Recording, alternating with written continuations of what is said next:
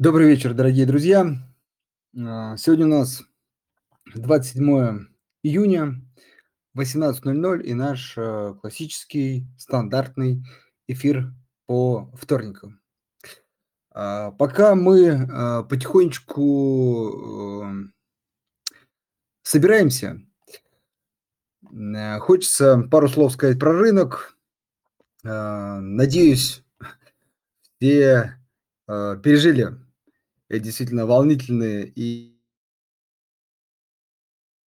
и, э, сложные выходные. Фондовый рынок, в общем, как и ожидалось, э, был волатилен, э, в понедельник.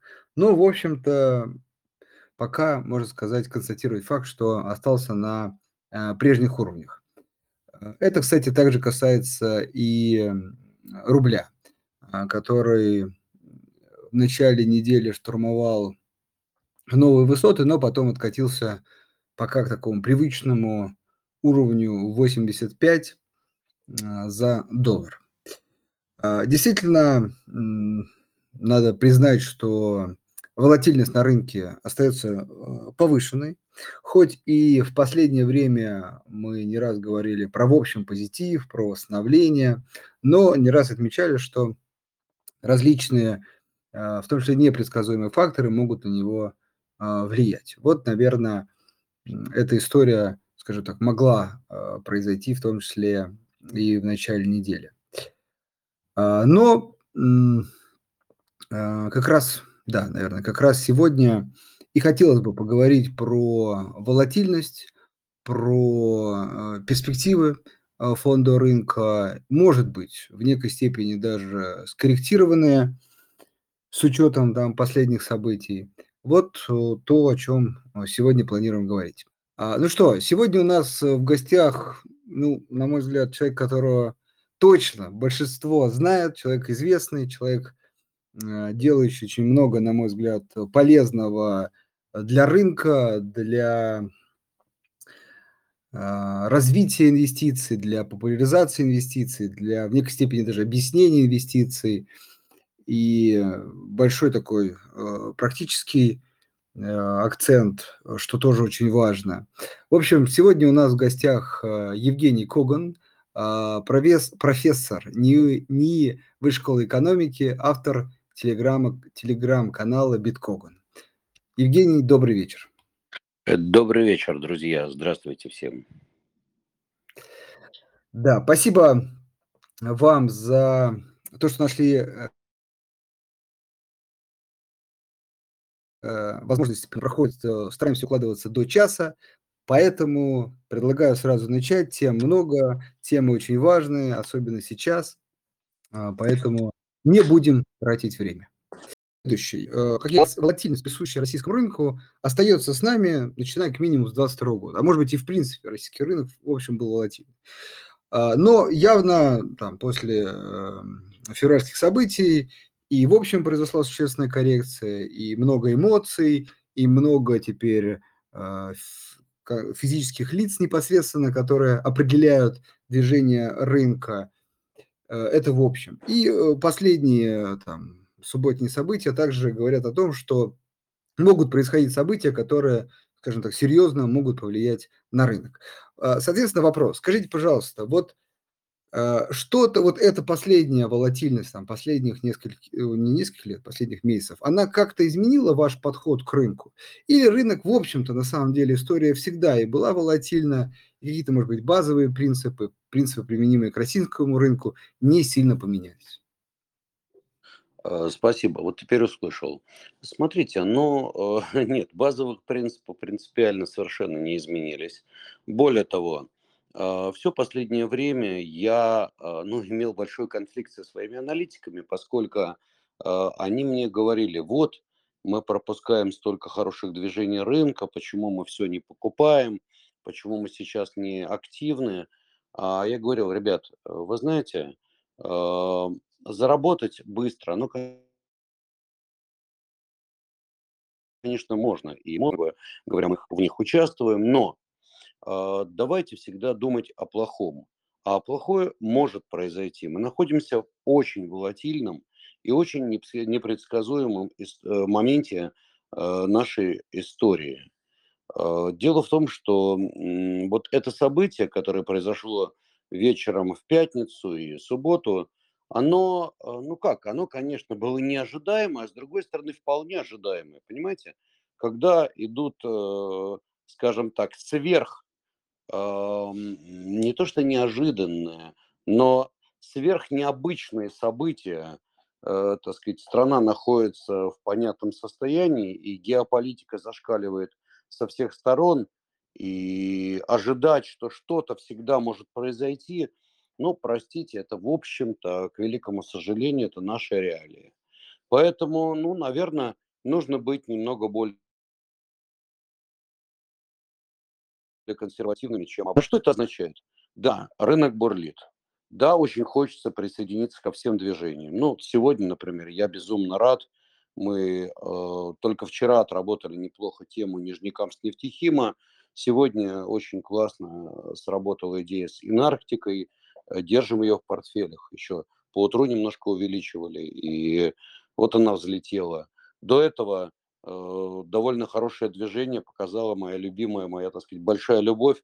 Это Абрау Дюрсо, компания, которую, собственно говоря, я выводил на рынок и которую я уговорил Бориса Юрьевича Титова вывести на рынок лет примерно 9 назад. Вот. Э, тогда мы ходили, выходили, помню, рублей по 60. Сегодня вот она торговалась, ну не сегодня, а на днях уже где-то по 360-370 рублей за акцию. И я думаю, что это не предел. Так что рынок, конечно, бурлит. Но вот это вот настороженное, скажем так, э, отношение э, того, что может произойти все, что угодно. Кстати, это касается не только российского рынка. Оно меня преследует и заставляет быть максимально консервативным. А что это значит? Это значит, что постоянно держать некоторую долю в кэше, это постоянно держать какую-то долю, например, в тех же самых юанях, на которых мы весьма неплохо прокатились за последние там полгода и чуть более, ну, уже почти месяцев 9, наверное. Вот, ну вот как-то так, то есть э, иметь сбалансированный портфель, не увлекаться даже самыми вроде бы как очевидными историями, когда хотелось бы, ну, скажем, сделать какие-то свои хедлайнеры, э, вложить там процентов 15-20 в одну бумагу и сказать, вот я сейчас через 5 минут стану значительно богаче. Нет, так нельзя делать, поэтому мы максимально диверсифицируемся. Э, в каждую историю кладем на не больше, чем там 2-3-4%. Ну вот как-то так. За исключением, естественно, юаней, которым по максимуму держали. Я надеюсь, четко ответил на ваш вопрос. Я полагаю, что связь была нормальной или не очень. Подтвердите, пожалуйста. Да, да, ну, есть определенные задержки, но я думаю, это связано там с Телеграмом, поэтому все нормально. Идем дальше. Смотрите, если резюмировать первую часть, то как бы некий э, посыл инвесторам э, в том, чтобы, э, что я услышал, диверсификация. Дальше, причем диверсификация не только по, ну, именно там, все в акции, потому рынок растет, и просто разные инструменты, а именно диверсификация и по активам. То есть должны быть и облигации, и просто валюта, ну, скорее, как раз вот иностранная валюта, юань вы называете. То есть максимально разные типы активов, и дальше уже в зависимости от ситуации, видимо, э, как-то э, перекладываться из одного в другое. А, а, плюс... Вы знаете, я вот еще да. хотел бы добавить следующее. Э, при текущем уровне доходности в облигациях и ожидаемой инфляции по году процентов ну, 6-7, огромное количество облигаций дают настолько э, интересные, хорошие доходности, что просто ну, грех этим делом не воспользоваться.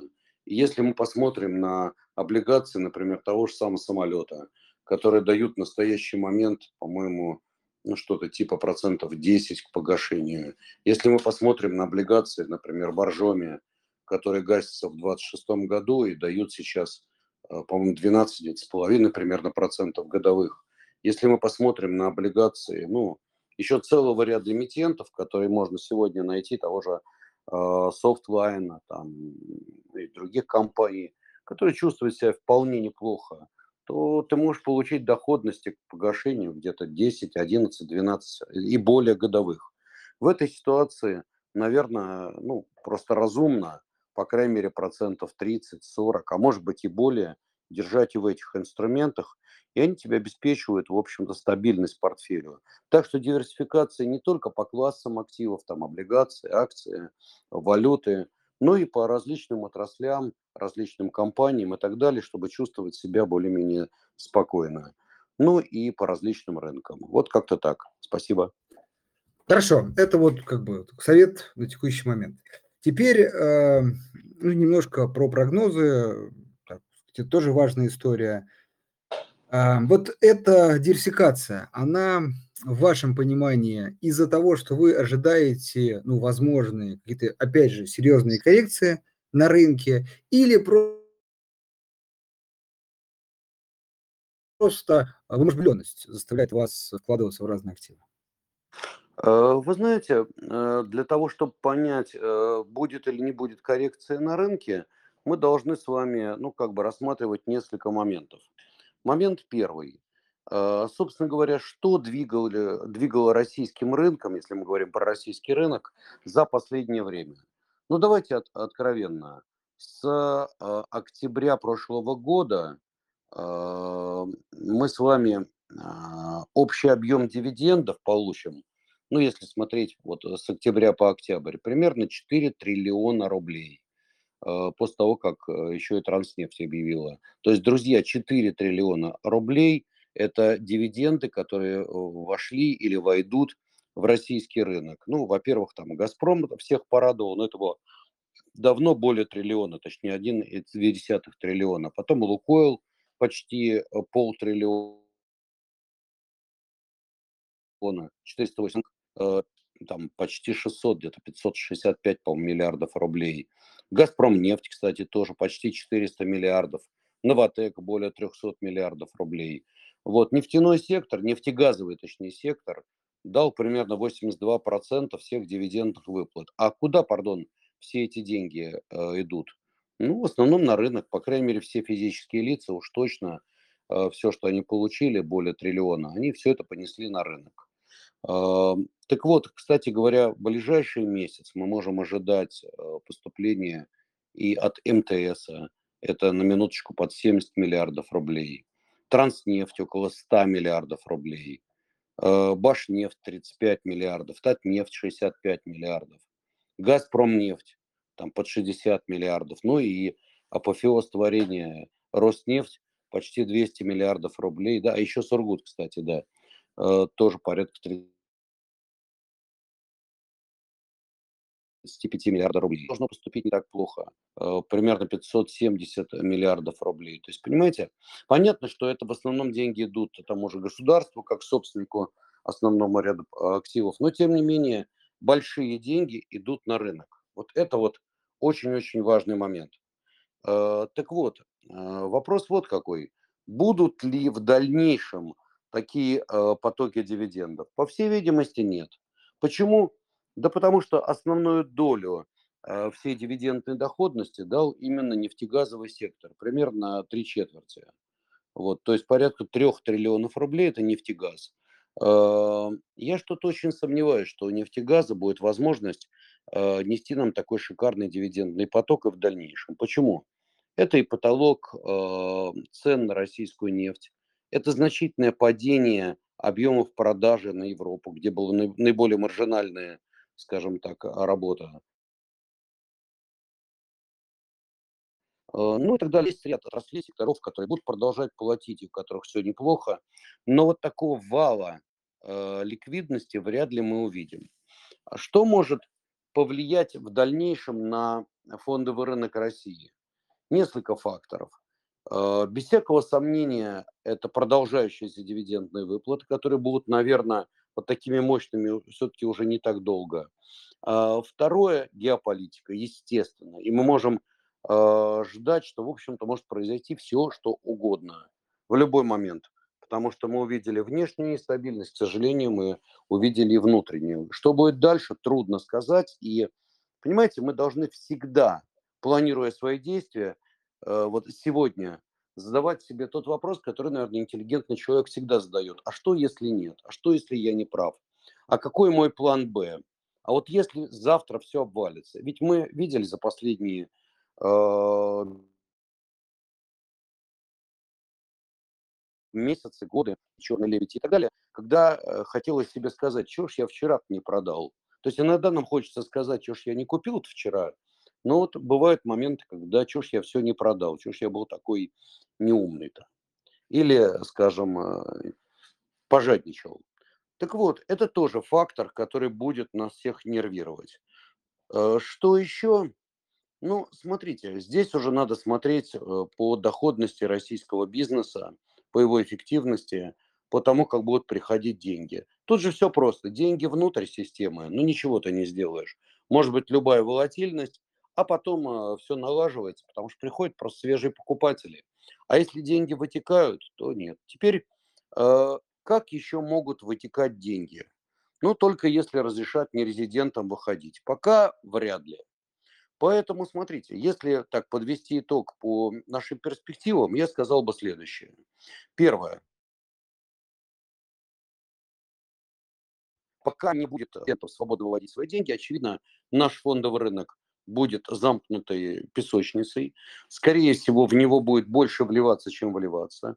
И в принципе, даже при высокой волатильности, он, очевидно, будет нас всех радовать. Но, учитывая тот фактор, что снижение дивидендного потока, в общем-то, не за горами, вряд ли будут такие же безумные истории роста. Скорее, капитал будет переливать из сектора в сектор, из компании в компанию, будут какие-то неожиданные спекулятивные эм, прыжки. Другое дело, что мы не должны забывать, Центральный банк в последнее время не просто ловит мышей, но очень хочет ловить мышей. Создали подразделения, которые внимательно следят за тем, что происходит на рынке – Поэтому вот такого рода истории, когда бумага, ой, вот она 100, а завтра она уже там 180 или 200, я думаю, будет немножко поменьше. По крайней мере, спекулянтам могут начинать давать и по рукам. Вот это надо понимать. О, спасибо. Вот вот, сейчас буквально одно слово. В тот да. момент, когда мы ожидаем нервотрепки, я бы все-таки всегда э, смотрел в сторону Э, доходных и понятных облигационных историй. Они будут балансировать нам портфель и давать возможность как-то дышать в случае любого неблагоприятного развития событий. Спасибо. Хорошо. А, вот тут как раз вопрос в тему. Дорогие слушатели, кстати, призываю вас а, вопрос задавать, комментарии появились. Вот он, мне кажется, актуален.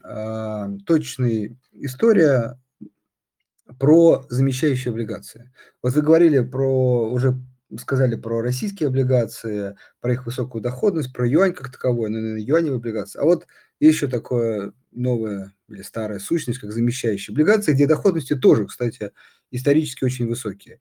Вот как вы к ним относитесь? Я к ним очень хорошо отношусь.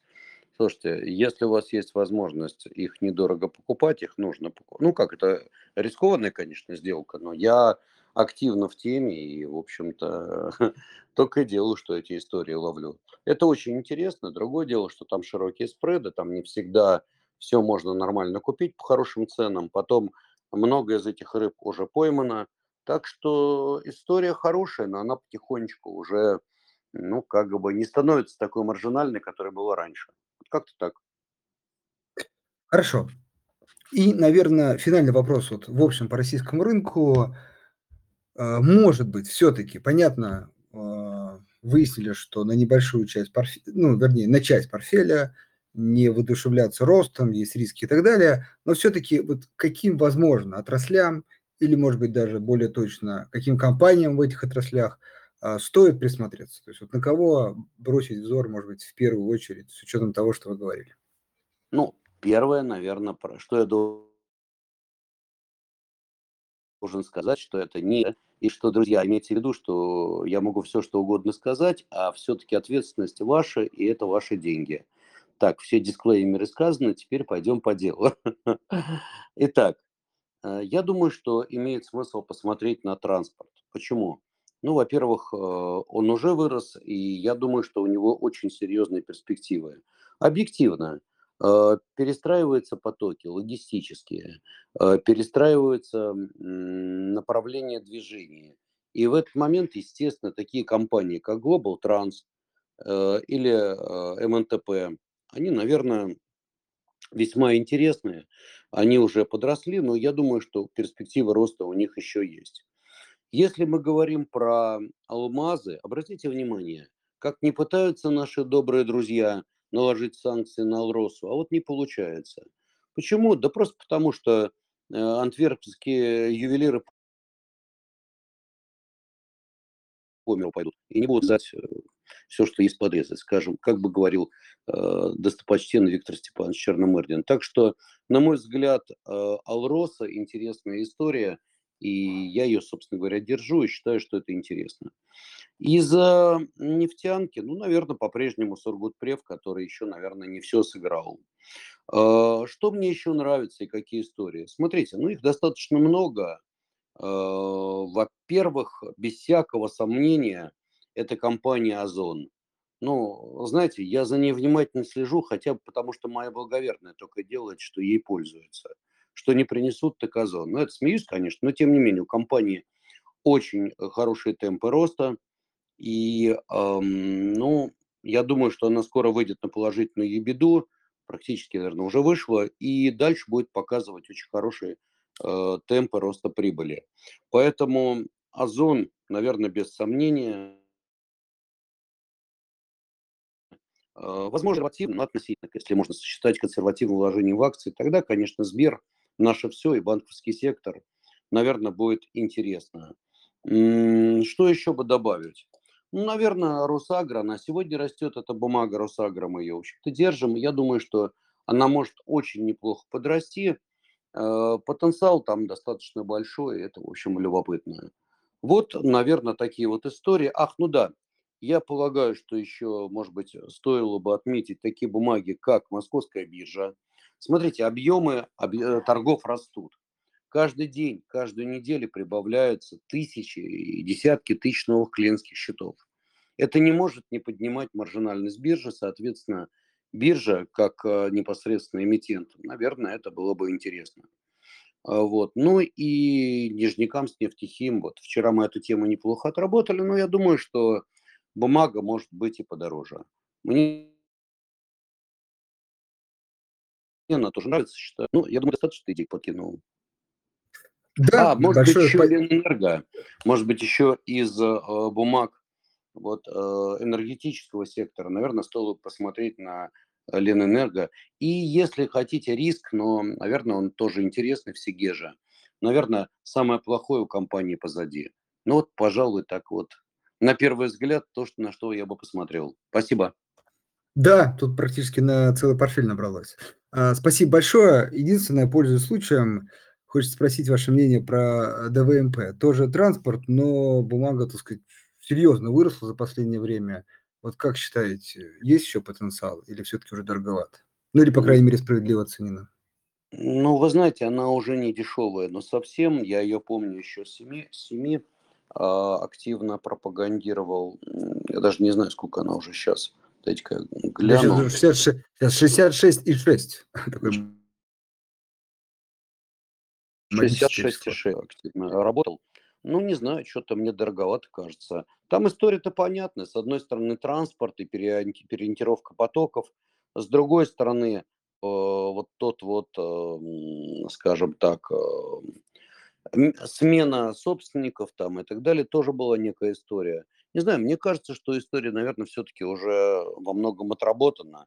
И если рост и будет, то он скорее носит, будет носить какой-то спекулятивный характер. Ну вот как-то так. Хорошо, спасибо. Э, переходим ко второй такой большой заявленной теме. Это IPO. Э, на Петербургском форуме, кажется, дай бог не памяти, говорили о том, или до этого Санкт-Петербургская, э, ой, Московская биржа говорила о том, что планирует достаточно много IPO на российском рынке. Ну и сами компании э, тоже некоторые уже говорят о своих планах э, провести первичные. А вот скажите, пожалуйста, с чем связан, на ваш взгляд, спрос на проведение IPO, ну и как это может на рынок повлиять, на инвесторов? Э, смотрите, ну, если у тебя налаживается ситуация на вторичном рынке, понятно, что все те, кто мечтал привлечь акционерное финансирование, акционерный капитал, естественно, начинают ловить мышей и вспоминать, что это хороший момент, и тут же э, планируют гуськом в затылок выходить все на рынок. Да, это так. Я считаю, что м- у нас впереди настоящий шквал будет IPO, и я думаю, что часть из них будет весьма интересна. Причем часть будет проходить по классической схеме IPO, а часть будут проходить по методу просто прямого листинга. Вот э, в ближайшее время как раз, по-моему, именно таким методом будет выходить э, компания, небольшая компания, это не рекомендация, это просто в данном случае ну, как бы наблюдение. Они как раз не, не так давно просили, чтобы я с ними провел эфир. Я как раз рассказал честно, что там у них происходит, задал им всякие разные очень каверзные вопросы, но вроде неплохо выкрутились. Вот. По-моему, компания достаточно бурно развивается, и главное, огромный потенциал рынка. Вот. Так вот, э, даже такие небольшие истории, как Армани э, или другие э, подобные компании будут выходить. Потом э, методом тоже прямого, э, чуть не сказал тыка, но методом прямого листинга будут выходить, например, такие интересные ребята, как Евротранс. Ну, что это такое? Это, в принципе, топливная группа, которая управляет сетью э, автозаправочных комплексов э, под брендом Трасса, если вы знаете. Наверняка многие заправлялись. Вот, причем вот тоже я вначале, когда посмотрел на это дело, ну, думаю, ну, слушайте, что такое заправки? Да фигня, это все низкая маржинальность и вся наживость на сопутствующих сервисов. А нет, сел, разобрался, и тогда мне глаза на лоб полезли. Почему? Потому что, оказывается, даже сегодня просто торговля топливом, учитывая, что у них своя база, и у них маржинальность где-то там процентов под 10, просто продажи обычного бензина.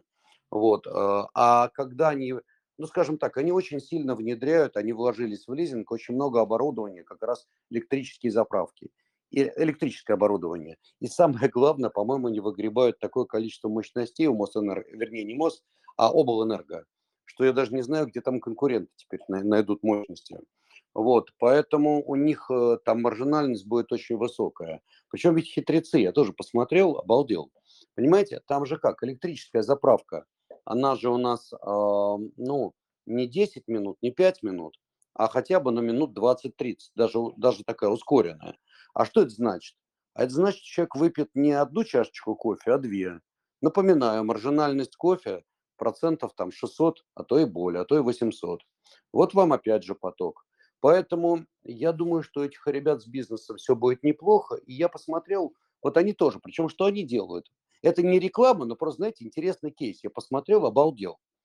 А, извините, другого слова нет. Они сейчас начали продажу своих акций непосредственно на заправках.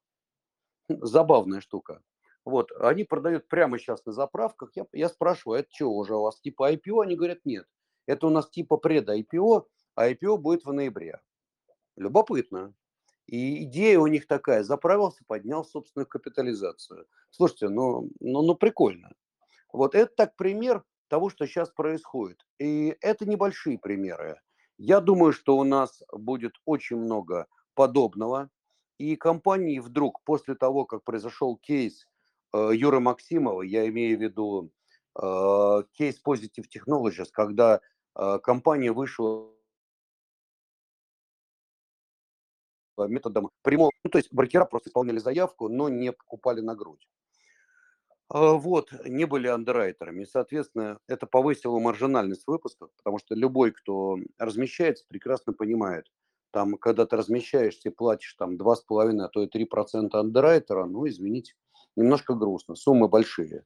А тут э, они уходят от этих комиссий, соответственно, им это интересно. А как мы знаем, основная движущая сила сейчас российского рынка – это ритейл. Вот он и покупает, и будет, наверное, покупать методом прямого листинга. Вот. Ну и будет много других размещений. Еще раз говорю, пока рынок бурлит, на него будут приходить, во-первых, э, исполняя заветы Олег Владимирович Дерипаски, который ну, у нас вечно кричит, что маленький долговой рынок. Но он действительно небольшой, всего 24 или 25 триллионов рублей. По идее, может быть, триллионов и на 10, и на 20 больше. Так вот, э, компании с долговым финансированием. Ну и кроме того, а, будут выходить всякие компании на IPO. Извините за такой пространный ответ, но мне кажется, это важно сейчас. А, хорошо. И, ну, в конце, может быть, первой части, я знаю, что у вас есть э, тоже опыт в прошлом, а, и вы только и тоже об этом сказали в первой части, про выпуск э, компании там, второго эшелона, по вывод их на IPO там, в предыдущие годы. Вот если можно, тоже расскажите. Я думаю, будет интересно и полезно. Ну, вы знаете, честно говоря, количество таких компаний, которые ну, не один я это, мы с ребятами, с командой выпускали их, в общем-то, было много, учитывая, что я на фондовом рынке России, где работаю примерно года с 94-го, а 95-го, вот так вот, а до этого на международных рынках, ну, слушайте, ну, я вот что-то сегодня задумался до нашего эфира. Э, вы знаете, все имена даже трудно вспомнить. Ну, например, мы выводили на рынок все, почти все дочки а, Газпрома, ну, всякие там облгазы, они сегодня мало ликвидны, но их дикое количество. Потом такие компании известны. Мы с ребятами вывели Ковровский механический завод, Ашинский металлургический комбинат, который тогда вырос более чем в 100 раз, а, Дальмостострой, ну, про Абраудерса я уже говорил, Дальэнергомаш, Челябинский профнастил. Да, слушайте, я даже, наверное, сяду, я попросил ребят покопаться в своих дневниках, кого уж мы все-таки-то выпустили. Честно говоря, очень много. Ну, вроде как под 200 э, компаний вышли благодаря нам на рынок. Понимаете, не все это были классические IPO.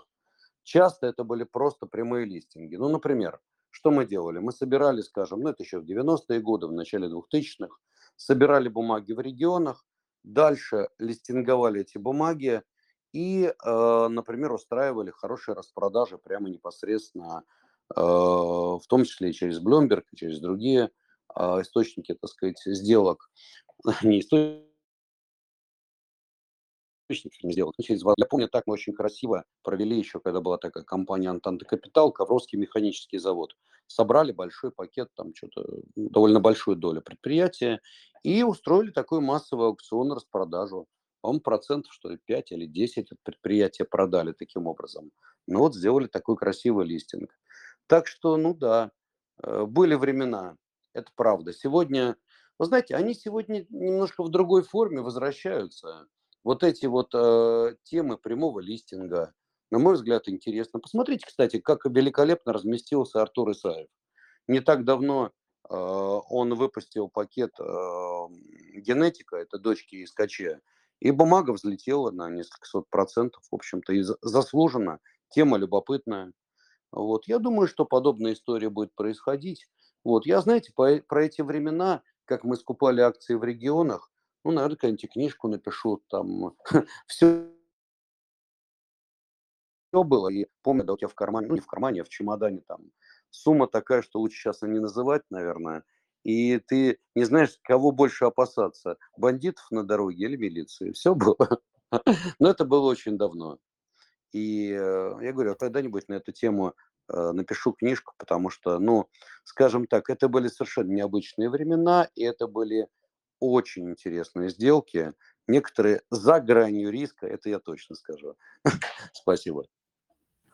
Хорошо. Э, прежде чем перейдем к вопросам, э, вот еще один все-таки вопрос задам, потому что, на мой взгляд, и меня, и вас уж точно часто про него спрашивали. Коль, мы заговорили про IPO и говорим о том, что их будет много. Вот есть такой базовый вопрос, на мой взгляд, тоже важный, особенно для начинающих инвесторов, частных инвесторов. Э, а зачем вообще компании выходить на фондовый рынок? Ну, это хороший вопрос. Иногда компания выходит на фондовый рынок, а потом чешет репу и задает себе вопрос, а нафига мне все это надо? Кстати говоря, тот же самый Борис Юрьевич Титов, когда я его все-таки уговорил, бегал за ним полгода. Борис Юрьевич, Борис Юрьевич, давайте выведу вас на IPO. Был это год, по-моему, 2010 или 2011, что-то такое. Вот. Потом они вышли и стали неплохо расти, и Борис Юрьевич уже начинал считать, когда него компания переводит, перевалит за миллиард долларов, мы уже с ним, так сказать, все это обсуждали, он был ужасно доволен. В какой-то момент случился 2014 год, А, ну и случилось то, что случилось. Компания, естественно, просела, как и весь рынок. И вот он, я помню, все разговаривал, слушай, а нафига мне все это? Ну, не он, точнее, а там, генеральный, потому что для любой компании быть публичной– это большие расходы, это излишняя информация, которая, ну, всегда, менеджмент же как, он предпочитает, чем меньше ты э, сказал информации, тем лучше. Меньше головных болей, меньше раскрытия информации. Ну, надо сказать, что ребята с честью это прошли, и в итоге, вот я говорю, новый виток и новый рост цен. А зачем все это нужно? Ну, давайте так. Есть IPO или первичный листинг, назовем это так. А есть и SPO, Second Public Offering, иначе говоря, вторичное размещение. Ну, разместил ты свои там 5-10%, а, выросла цена, есть хороший спрос на твои бумаги, тебе нужны бумаги, деньги для развития. Ну, ты проводишь вторичное размещение и привлекаешь деньги. И в тот момент, когда предприятия привлекают деньги, ну, знаете, тут уже для них вопроса, зачем это нужно, не возникает. Это первое. Второе. Фондовый рынок– это шикарный инструмент, который позволяет оценивать вообще бизнес. Но кто-то хочет выйти из бизнеса. Одно дело, когда у тебя теоретическая оценка, а другое, когда у тебя акции торгуются на бирже. Следующий важный момент– это инструмент, извините, залога. Когда у тебя биржевой инструмент, пускай даже не сам ты э, либо в банках, либо не в банках, но ты можешь получить какое-то финансирование – все равно какую-то коллатеральность э, эти ценные бумаги имеют. Понятно, что тут уже вопрос эм, ломбард, не ломбард и так далее, но тем не менее. Поэтому это тоже важный момент, это инструмент залога. Ну, я думаю, достаточно. Ну и, наконец, моральный момент. Одно дело, вот ты хозяин бизнеса, и у тебя есть некий бизнес, но он тебе генерит какие-то деньги. Приятно. А другое дело, когда ты понимаешь, что твой бизнес стоит, там, я не знаю, 100 миллионов, миллиард, 10 миллиардов. Ну, поверьте, ощущения другие. Ну вот я, наверное, достаточно сказал. Да, а, спасибо. Ну что, э, переходим к вопросам. А, а, дорогие слушатели, э, если кому есть что спросить, обязательно пишите. Единственное, Единственное, сразу говорю, что эти вопросы а, могут быть из разных сфер, там, напрямую не относящихся к текущей, э, текущей теме. Стараемся отвечать на все. Вот, я просто к тому, что вот как раз вопрос Олега, мне кажется, на эту тему. Вот, единственное, что, дорогие слушатели, по -по постараемся побольше вопросов э, как бы осветить, поэтому, может быть, чуть покороче будем отвечать. Я а, постараюсь быть максимально краток, честно, пианист. Ну нет, ну нет, ну, максимально не надо, но, как сказать, э, в серединку, потому что хочется действительно побольше. Просто я сейчас задал вопрос, тема очень обширная, но давайте попробуем. Это, и, кстати, очень интересно, это вопрос про турецкую лиру. Хм, а, какое у нее будущее? Ну и, наверное, от себя добавлю ваша оценка этой ситуации. Может, какие-то ну, э, слушайте, давайте так. То, что турецкая лира еще сегодня утром торговалась по 26, эти, конечно, TRY, самому интересно, почем. Дело в том, что я какое-то время провести в Турции и понаслаждаться отдыхом там, поэтому для меня это не праздный вопрос. Да, я хорошо помню еще времена, когда лира была по 3, по 4, там, по 2, и вот она сейчас э, примерно 26. Удивительного ничего нет. Причина простая, это неортодоксальная, скажем так, мягко, а, финансовая политика Эрдогана, Эрдогана номика, чем ответим на рост инфляции снижением ставок. А, вот. Ну, слушайте, интересная тема, высокая инфляция, а он понижает ставочку. Да, вот сейчас в моменте я смотрю 26.03. А, удивительного здесь ничего нет. Высокая инфляция. Значит, что дальше? Вы знаете, Центральный банк э, Турции все-таки э, начал бороться. То есть пришла новая команда и впервые подняла процентную ставку. Почему же лира еще упала? Спросите вы. Это в том, что ожидали, что они поднимут процентов до 25, может быть даже горячие головы считали до 40, подняли они до 15%, я их отлично понимаю. Честно, если бы я был в их шкуре, я бы тоже сейчас очень осторожно поднимал ставку, потому что Вы представляете, какие могут быть проблемы в их финансовом секторе. Так что не все так просто. Поэтому они находятся между Сциллой и Харибдой и, скорее всего, а, будут действовать очень аккуратно, но, тем не менее, тренд задан. Они все-таки начали поднимать ставочку. С другой стороны, турецкая экономика очень бурно развивалась. И, во-первых, потому что она, Турция стала хабом, ну и вообще, слушайте, Турция вполне себе неплохая промышленная держава. Так что выкрутятся, все будет нормально. Докуда допрыгаем? 27, 28? Не знаю. Но вот в сильные перспективы падения лиры теперь уже я не слишком верю. Ну, ну еще 5, ну еще 10 процентов. Так что приеду, когда тут большую часть э, средств, что предназначено для лиры, поменяю. Куплю сразу лир. Вот, вот такой мой ответ.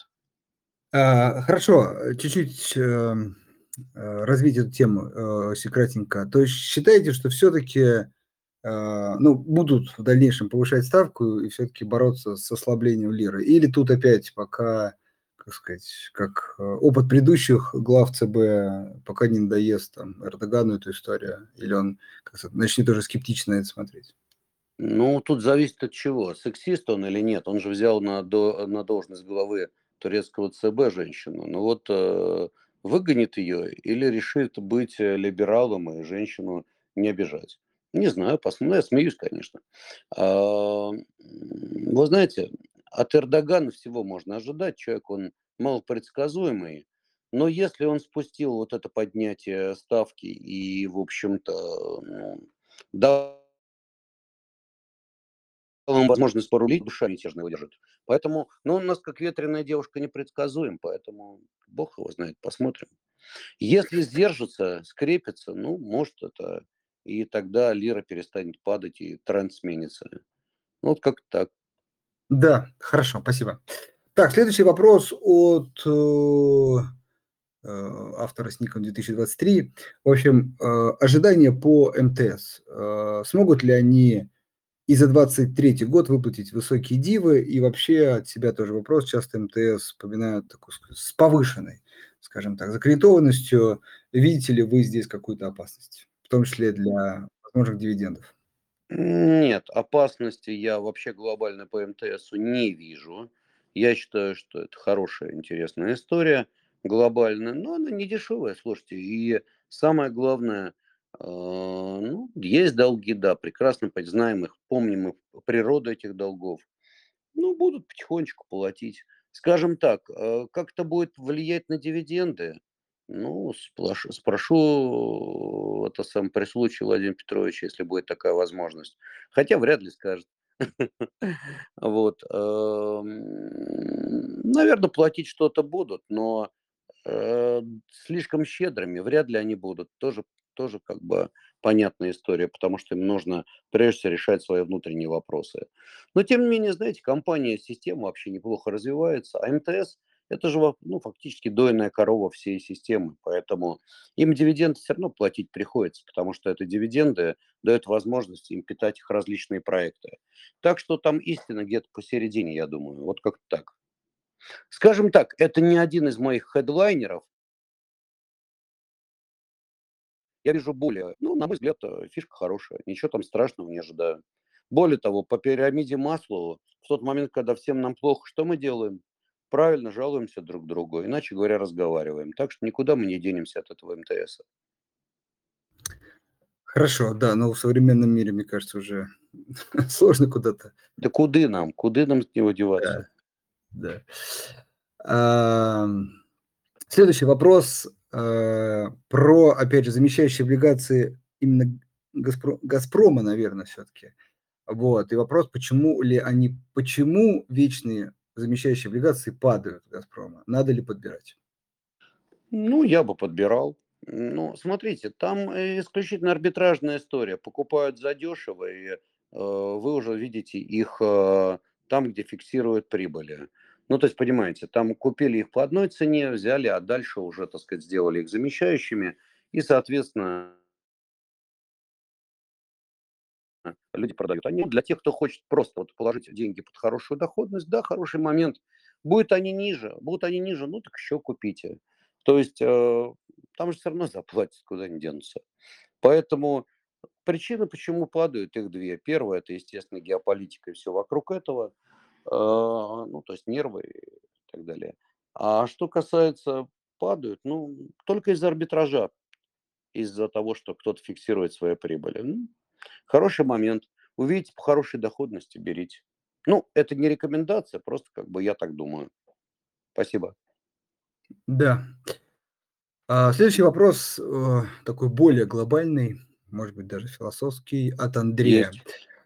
Есть. Да. На. Марсе есть. Хорошо.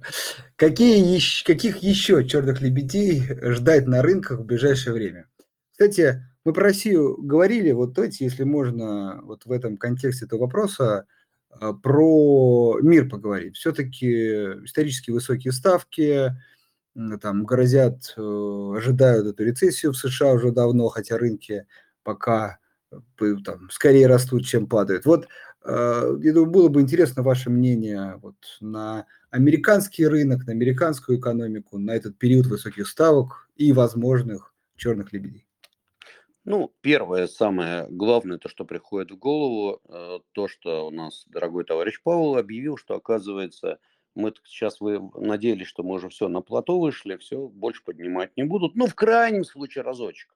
А он нас всех порадовал, что, в общем-то, в июле в конце есть шанс опять получить повышение, а может быть и на следующем заседании уже в сентябре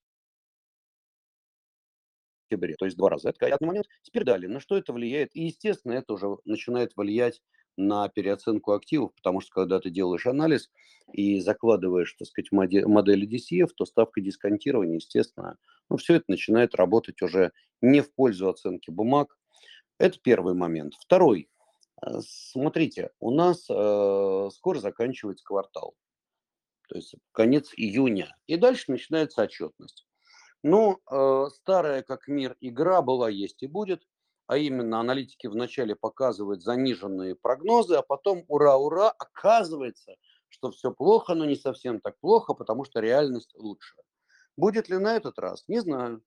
То, что отчетность по э, полугодию и по, особенно по второму кварталу будет, ну, наверное, в целом чуть похуже, вполне возможно. Не зря же компании увольняют э, сотрудников. А, разговаривая с друзьями, знакомыми из э, Штатов, могу сказать, что а, сектор ритейла чувствует себя не так хорошо, инфляция продолжается, люди плачутся, что по-прежнему продукты не дешевеют, а норовят все подорожать. А, это тоже влияет на настроение. Потом, смотрите, очень пугает меня сектор промышленной недвижимости, офисные центры вот и так далее. Нужно несколько триллионов долларов перекредитовать а, ну, то есть э, ты строитель, ты, так сказать, строишь, или просто ты девелопер, ты строишь офисный центр, и ты рассчитывал на то, что он будет стоить в момент, когда ты построишь, ну, там, не знаю, 100 миллионов долларов, а он сейчас стоит, зараза, 40 или 50. Да-да-да, падения такие вот серьезные по ценам. Это не шутки, это информация, которую я имею непосредственно от девелоперов, которые мне платят, ну, там, кто-то из них мои старые знакомые. Понимаете, то есть цены на коммерческую недвижку на 20, на 40 процентов. Много. Вот. И часто эта коммерческая недвижимость является залогом. Значит, это удар по банкам, у которых, извините, активы в данном случае, то есть залоги падают, и это может привести к новым банкротствам в банковской системе. Это еще одна такая вот главная боль. Вот. Поэтому новый рост процентных ставок – это есть не гуд совсем для банковской системы, хотя маржинальность растет, банковский сектор при росте ставок, естественно, повышает свою маржинальность. Но вот э, проблема коллатерала. Ну и, естественно, рынок коммерческой недвижимости. Плюс, смотрите, э, в ряде регионов Америки все-таки жилая недвижимость чувствует себя совсем не так хорошо, потому что э, те, кто накупали недвижимость то есть, э, с целью сдачи ее в аренду, ну и получения свободного денежного потока положительного, сейчас, естественно, имеют отрицательный денежный поток и высочайшую ставку. Ну и кто-то начинает банкротиться. Так что это еще один лебедь. Я думаю, что поскольку, ну, как бы уже видна, то м, пойдут довольно большие банкротства и дефолты. Вот так э, вкратце то, что я опасаюсь. Ну и почему Запад так внимательно смотрел на то, что происходит в России, происходило несколько дней назад? Да потому что, слушайте, это тоже могло выступить э, черным лебедем. Э, не- то есть мы все говорим о политических последствиях, военных политических последствиях, там, непредсказуемости и так далее, но мы должны не забывать, э, что Россия– это и логистические цепочки, э, следовательно, да, это и сырье, редкоземельные металлы и прочее, прочее, прочее. Любые здесь проблемы, они могут ударить опять по мировой экономике. Не забывайте, что Россия переориентировала потоки, в частности энергетические, на Индию, там, на другие страны. Если они будут вдруг где-то сокращаться, это опять же может вызвать инфляционный шок в мире. Ну и есть ряд позиций, по которым Россию в принципе нельзя нигде заменять. Один никель чего стоит. Кстати, рекомендую обратить внимание, никель на очень низких уровнях относительно того, что был раньше. Вот, так что есть у нас факторы, есть. Э, вы знаете, я думаю, что еще колбасить этот мир будет здорово. И вот как-то так. Ну, я не хочу распространяться дольше. Обещал сдерживать лошадей и поток красноречия. Да, если кратенько, то, в общем, вы скорее согласны с тем, что рынок э, слишком оптимистичен, я сейчас имею в виду американский. Ну да, я хочу сказать более того, держу золото как страховку и шарты. Поэтому думаю, что и золото в какой-то момент как э, инструмент, который взлетает, когда возрастает в мире волатильность и хаос, так и э, шарты, они еще сработают. Вот, я думаю, что в какой-то момент еще и побегут и в трежеря, просто с криками «Мама, спаси меня!» и, Ну, это же все знаем, защитный инструмент. Так что держу и TLT, и TMF. Вот, с другой стороны, э, держу какие-то инструменты, связанные с золотом, ну и держу э, шарты. Да, вот сегодня, например, рынок растет, но я, честно говоря, не вижу большого перспективы для, большой перспективы для роста. Поэтому многие спрашивают, а вижу ли я вот потенциал, я называл цифры в свое время 3200 по S&P, то есть так, значительное падение да, это может произойти. Что движет рынками? Дичайший дивидендный поток и байбеки. А вот я думаю, что количество байбеков будет снижаться, а ликвидность будет выжирать. Так что 3200 не 3200, но 3600 можем и увидеть. Так что я бы сейчас призывал к большой осторожности на американском рынке. Спасибо. Хорошо. И э, тут несколько финальных вопросов э, прямо про компании. Вот Антон спрашивает, вы упоминали Нижнекамск нефтехим. Э, он спрашивает, в чем идея? Если два года назад, если два года будет будут инвестиции в капекс, а дивов нет. Менеджмент месяц назад мог дать 10 рублей, а дал рубль и 40 копеек. Тренд задан. Да нет, все правильно коллега говорит. То есть, понимаете, э, бумага поэтому и стояла долгое время, даже проседала. Она именно из этих причин, она, кстати говоря, и упала хорошо. А мы, обратите внимание, вот э, был всплеск по ней, потом бумага долго проседала, она снова пошла расти. То есть отыграны уже были вот как раз все эти причины, а новое, ну, слушайте, давайте так, а, это достаточно серьезный экспортер, и девальвация рубля, ну, для компании благо. Так что вот посмотрите на компанию с учетом того, что рубль стоит, например, 85. Мне кажется, картинка немножко меняется для компании в лучшую сторону. Кстати, так же, как и для многих других экспортеров. А потом, я не знаю, были ли вы на Нижнекамске нефтехимии, а я там был. Вы знаете, это что-то колоссальное, это настоящий город внутри. Вот, э, ну, то есть это, это сумасшедшее производство. Я мало видел таких гигантских э, производств. Так что, не знаю. Ну, это так, слово просто. Понятно, причины все ясны. Мне кажется, что а, как там, через трудности к звездам, да? Да у них все будет нормально. Хорошо. Да. Э, следующий вопрос от Олега. Я тоже присоединюсь к нему. Может быть, чуть даже глобальнее возьмем. Олег спрашивает про X5 э, магнит, ну вот про ритейл. А я, так сказать, увидев X5, хочу от себя второй вопрос задать. Вот давайте, первый вопрос про ритейл, второй про Э, депозитарные расписки или там акции иностранных компаний, например, Яндекс. Вот вообще, э, как вы видите, насколько велики риски э, инвестирования для россиян в эти акции, или наоборот, вот называя Global Trans, вы считаете, это как раз наличие дисконта, возможность купить подешевле и просто дождаться там переезда компании. Друзья, первым делом давайте я скажу следующее. Когда я называю такие вещи, я всегда исхожу из того, что мы все нормальные люди, а это значит, что даже самую сочную интересную историю берем на 2%, 3%, 5% своих активов. Вот, к примеру, я э, вчера активно на рынке DDD называется. Там очень интересная история.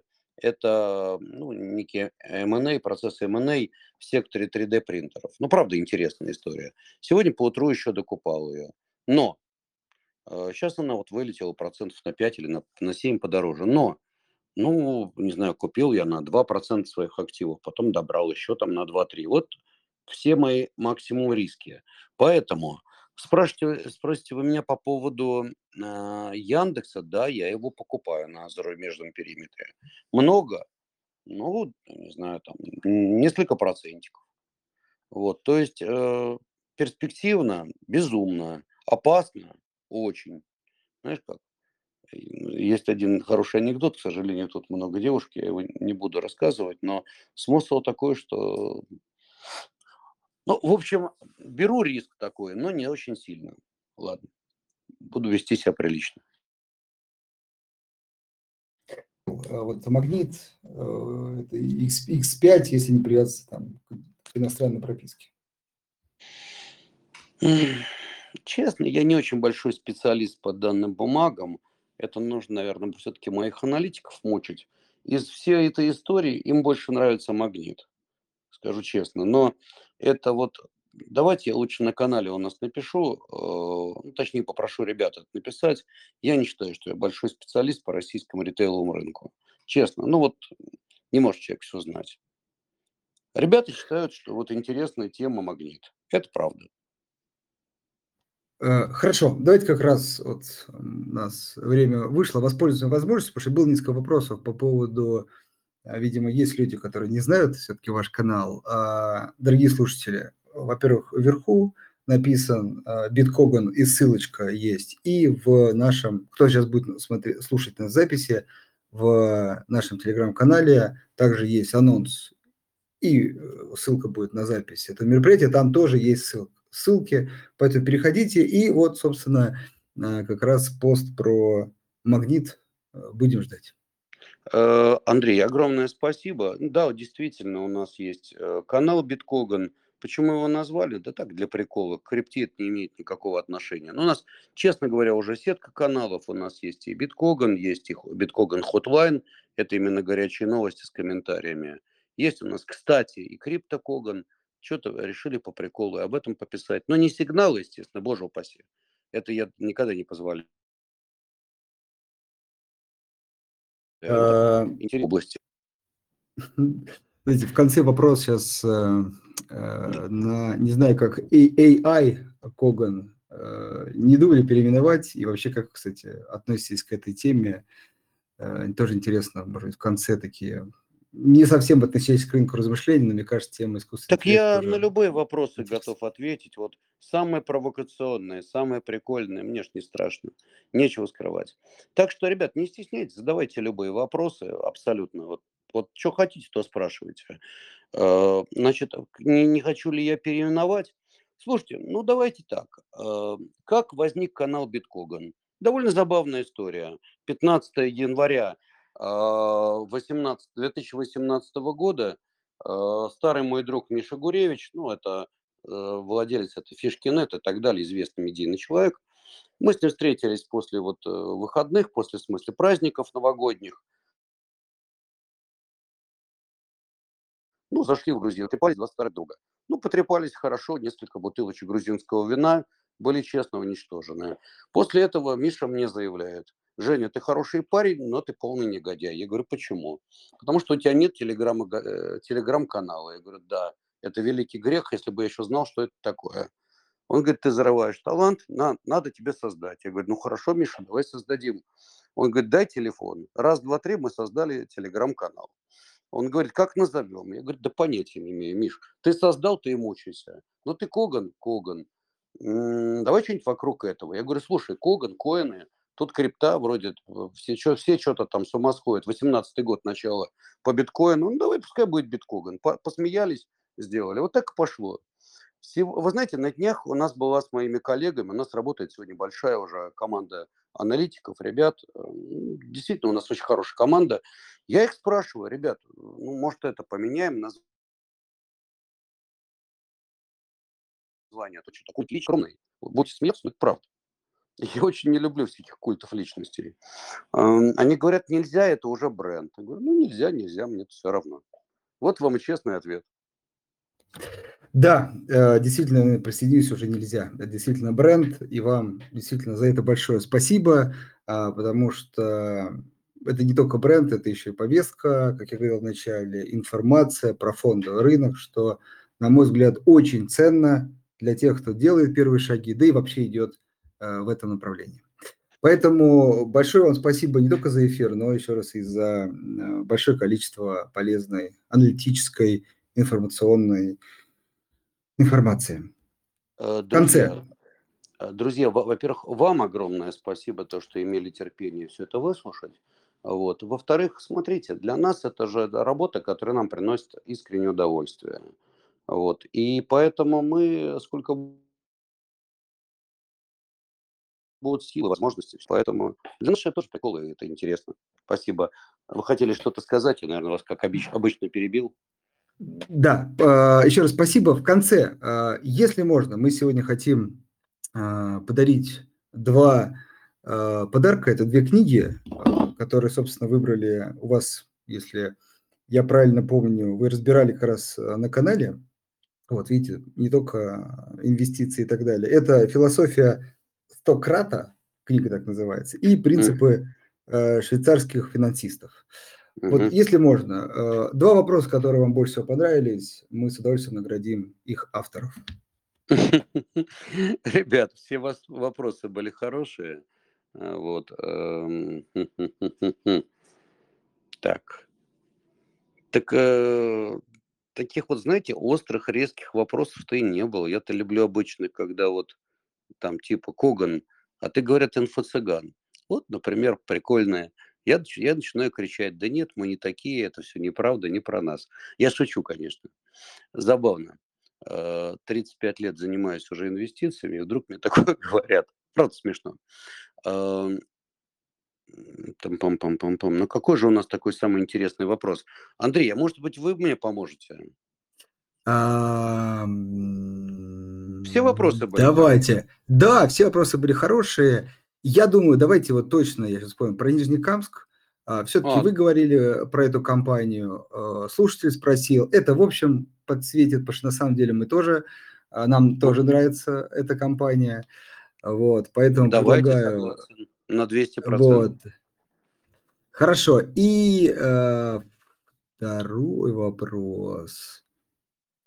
А, ну, давайте вот Александр э, тоже спросил, может быть, э, немножко такой провокационный вопрос, хотя я чуть, может быть, по-другому зачитал, про то, что, а, что вы провели где-то 200 IPO, что за IPO и как это физически вообще возможно.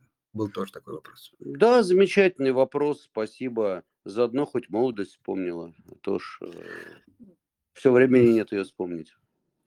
Да, и думаю, что еще как это, если опять же верить вашим прогнозам Мосбиржи, я думаю, что количество IPO может увеличиться. Ну да, я, честно говоря, вообще себя старым-то не считаю. Это, это здорово. Еще раз большое вам спасибо, дорогие слушатели. Вам тоже спасибо за вопросы. Надеюсь, было полезно. И самое важное, я думаю, все записали компании. Все-таки очень важна и практическая э, составляющая. Если кто не записал, запись обязательно послушайте и э, обратите внимание на озвученные сегодня компании. Всем большое спасибо. Спасибо, друзья, еще раз. Хорошего вам вечера. Пока.